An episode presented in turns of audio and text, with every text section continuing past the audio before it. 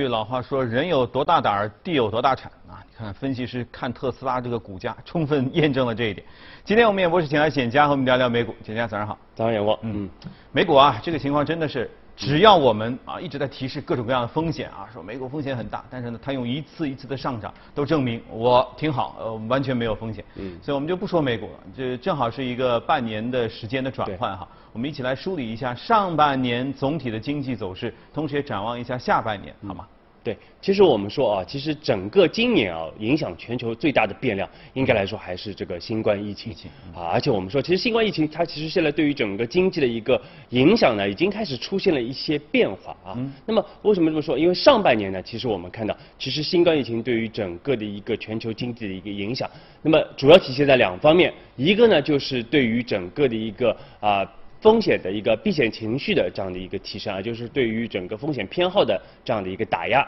那么另外呢，我们说最主要的就是使得很多国家和地区都是出现了这样的一个封城的一个措施啊，这个加强整个管控啊，使得整个经济是基本上是处在一个停滞的一个状态啊。但是我们看到，从这个呃三月份中国开始陆续的复工复产，那么到四月五月份，欧洲也是逐渐的开始复工复产啊，所以整个的一个经济的一个低点，我们认为大概率应该是在今年四月份啊，基本上是确定了一个上半年。的这样的一个低点，啊，那么后面来看呢，其实我们说，啊，目前来看全球的一个。呃，不确定性还是非常的一个高的啊，确实，因为主要是因为整个的一个新冠疫情并没有明显的这样的一个疫苗或者特效药的一个出现啊，那么再加上现在整个的一个疫情还在不断的这样的一个扩大和蔓延当中啊，甚至有可能有在特别是在海外有一个加速的这样的一个蔓延，那么这个呢，对于企业来说，有可能会增加企业的一个破产的这样的一个几率。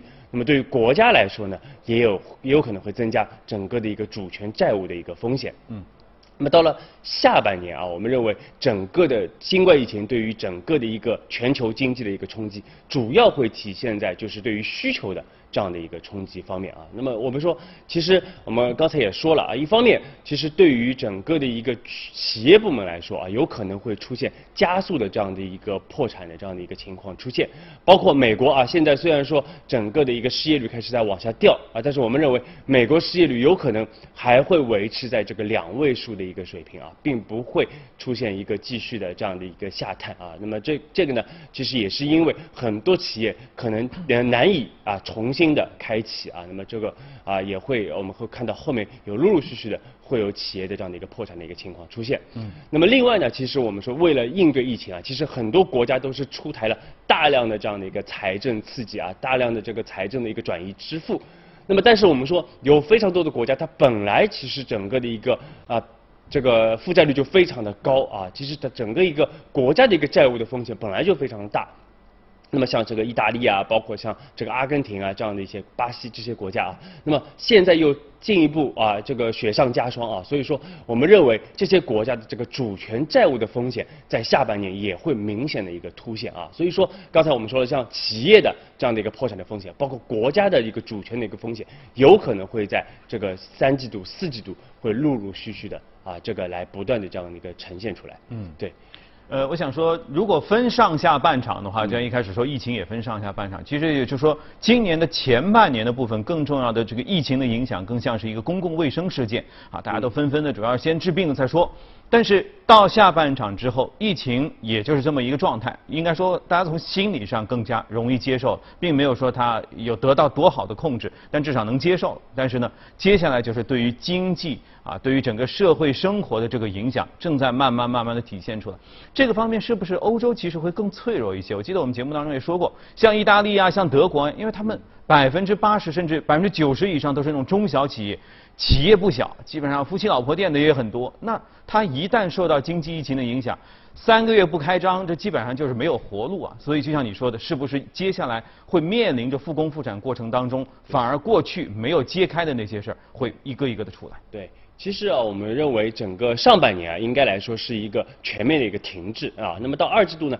应该整个全球经济。经济应该是在一个底部的一个区域啊，那三季度呢开始逐步的一个恢复，但是呢，整个的一个恢复，我们认为，因为刚才说的一系列的这个问题啊，而且每个国家情况不一样。啊，所以呢，其实整个的一个恢复应该来说是非常的一个缓慢的，一个是一个弱复苏。那么这个呢，也会导致后面的整个全球的一个通胀，我们认为还是一个比较温和的一个状态啊。那么其实欧洲和美国啊，包括整个的现在目前情况相对来说比较严重的，应该是在整个美洲地区啊，特别是除了加拿大啊，美国。包括美国以南的这样的一些国家，其实整个的一个疫情依然是在一个非常的这样的一个啊加速的这样的一个爆发期啊，所以这些国家其实我们说后面到下半年整个压力会来的更大。那么欧洲呢，其实我们说呃，因为它整个疫情相对来说管控的还是不错的啊，整个内部的协调机制还是不错的。那么整个欧洲的整个经济的一个压力相对来说会小一点啊。那么中国当然我们说一直说这个中国是整个抗疫是做的最好的啊，所以我目前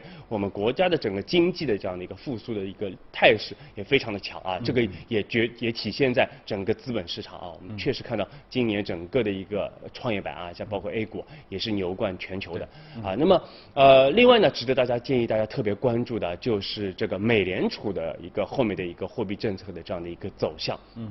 那么美联储呢，其实呃，我们说它上半年呢，其实主要是去来。啊，这个应对整个疫情的一个冲击啊，那么防止一些私营部门的这样的一个破产啊，大量的去投放流动性啊，那么到了后面呢，我们说下半年它更多的会去这个去应付一些尾部的一些风险啊，包括我们刚才说的一些尾部的一些风险啊，所以说呢，我们大概率对于下半年整个美国的这包括美联储的这个货币政策的一个判断啊，那么一方面呢，我们认为整个美国的十年期的国债收益率啊，应该会维持在差不多百分之一的这样的一个非常。低的一个位置，那么美联储呢，大概率不会去推出啊一个啊像负利率的这样的一些措施，但是呢，直接大家关注的就是啊，因为为了防止整个的一个美国的一个债务的一个不断的一个高企，美联储很有可能会。啊，比较快的去推出整个的一个收益率管控的这样的一个呃政策啊，这个是后面大家可能会看到的，包括美联储最近已经开始有一定的一个吹风啊，所以后面会看到整个政策的一个变化。那么到年底啊，我们认为美联储的整个的一个资产负债表有可能会扩张到九到十万亿美元的一个水平啊。那么现在是这个七万亿啊，我们说年初的时候只有四万亿啊，所以今年会有一个巨幅的这样的一个资产负债表的一个。扩张啊，那么这个是我们是对整个的一个美国包括全球经济的这样的一个下半年的大致的一个判断。嗯嗯，也就是说下半年看呢，至少得分成欧洲区，然后美国区，再看其他的亚洲啊，包括中国等等，得分区来看。但是呢，又不同程度的受到美联储政策的影响，因为美联储这个政策一下子会对全球都会造成各种各样的影响。那么。在这样一个复杂的情况之下，分别判断，你觉得相对来说是不是，比如说欧洲区比美元区相对这个更容易能够走出困局？啊，对，其实我我个人是这样判断的啊，其实可能就是啊，像中国包括东亚地区啊，应该来说是复苏的最好的啊。那么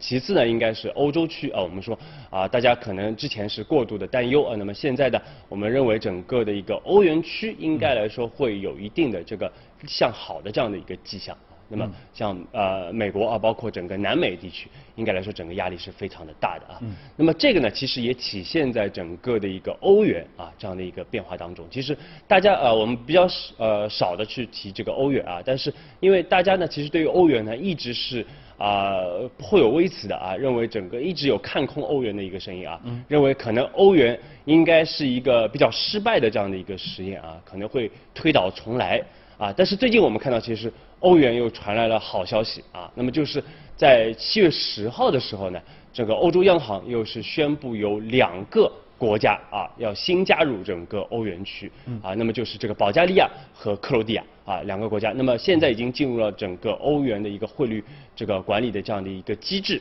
那么它只要在两年的时间之内啊，通过整个的一个考察和评估的话，那么在两年后，它将会正式的加入到整个欧元区的一个大家庭。啊，那么这个就是和大家的这个预期是相反的啊，因为大家普遍是认为整个欧元的这样的一个有存在各种各样的一个问题啊，包括整个欧洲经济也是存在各种各样的一个问题啊，所以包括欧洲央行认为。区基本上已经是黔驴技穷了。但是这样的一个消息，其实我们说对于欧元应该来说是一个比较大的一个提振。那么而且呢，我们看到其实这次的加啊加入啊这个十九个欧元区的这样的一个国家，基本上是达成了充分的一个一致啊，应该是那比较啊统一的这样的一个态度啊，是接纳了这两个新的这样的一个成员。啊，另外呢，我们说后面可能还有一个新的成员啊，马上要加入啊，就是这个罗马尼亚啊，也是希望加入到这样的一个大家庭啊。嗯，其实从英国脱欧的这个事情当中，我们能够感受到，如果货币是统一的话，其实以后闹分离的时候其实是非常复杂的，因为英国一直没有加入欧元区哈，所以欧元区这一次能够扩容，一般来说这个成员更多了啊，人多力量大，这是好事。但听上去这几个国家。也不是很有钱吧？对欧元区来说，对欧洲央行来说，这真的是个好事吗？对，其实说到欧呃，说到英国啊，我们看到这个是个非常好的这个后面需要去观察的这样的一个角度啊。嗯。因为我们看到，其实最近英国的整个的一个两年期的国债收益率啊，已经是跌啊，已经是下跌啊，已经是呃比这个日本的这个两年期的国债收益率都要来得更低了。所以其实大家对于整个英国的前景。其实普遍是不看好的啊，虽然说它脱离了这个欧盟啊，但是我们说它有可能啊，这个未来是会面临比较大的一个压力。那么反观啊，很大的一个区别就是在欧洲大陆，我们看到在不断的来推进它的这个统一的一个进程啊，无论是整个欧元的这样的一个统一，还是这个欧洲的整个的一个啊财政的这样的一个纪律的这样的一个统一啊，所以说这个未来大家去可以观察一个欧洲大陆，包括英国，他们未来会如何的一个去演进啊。那么当然，阳光。说到了，其实啊，这两个国家的一个加入啊，其实对于欧洲央行来说呢，有利的一点就是啊，又进一步加强了它的整个的一个吸引力。但是呢，不利的一点呢，就是因为这两个国家呢，确实啊，经济相对来说比较的一个疲弱，那么也使得它未来的一个管理难度会进一步的一个加大啊。因为我们说这两个国家呢，其实它的整个的一个经济啊。呃，总体来说，因为它的这个地缘的这个情况啊，地理的情况啊，气候的情况，包括人口的这样的一些因素啊，主要呢，它的工业其实没有什么特别大的这样的一个突出的一个亮点啊。嗯。那么主要发展的是像旅游业啊，像酒店业啊这样的一些第三产业，这些服务性行业。嗯。而且我们知道，因为疫情这样的一个冲击啊，所以这些服务性行业，它在今年基本上已经是停止了这个三个月啊。所以这些国家其实。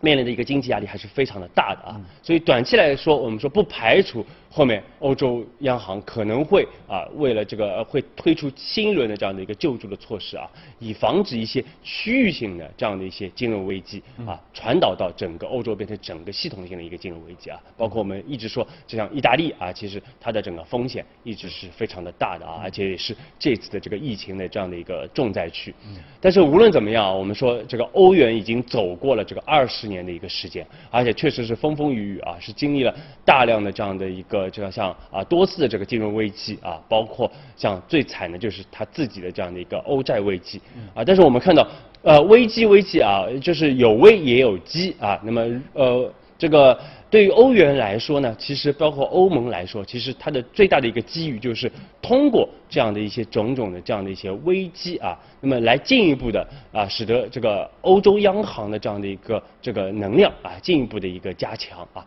那么也进一步加强整个欧元区内部各个成员之间的这样的一个协调的这样的一个机制。那么更重要的就是我们说一直一个它的比较大的一个顽疾，就是它的整个的一个货币政策和财政政策的一个不同。统一啊，那么未来是不是会在这方面有比较大的这样的一个改革的一个措施啊？这个是我们大家比较值得期待的啊。那么如果这些措施都纷纷的推进的话，那么欧元有可能会面临重生啊。所以我们说，为什么建议大家啊重点去关注欧元？因为毕竟欧元是除了美元之外全球第二大的储备货币啊，所以这个对全球的经济的一个影响会非常的重要。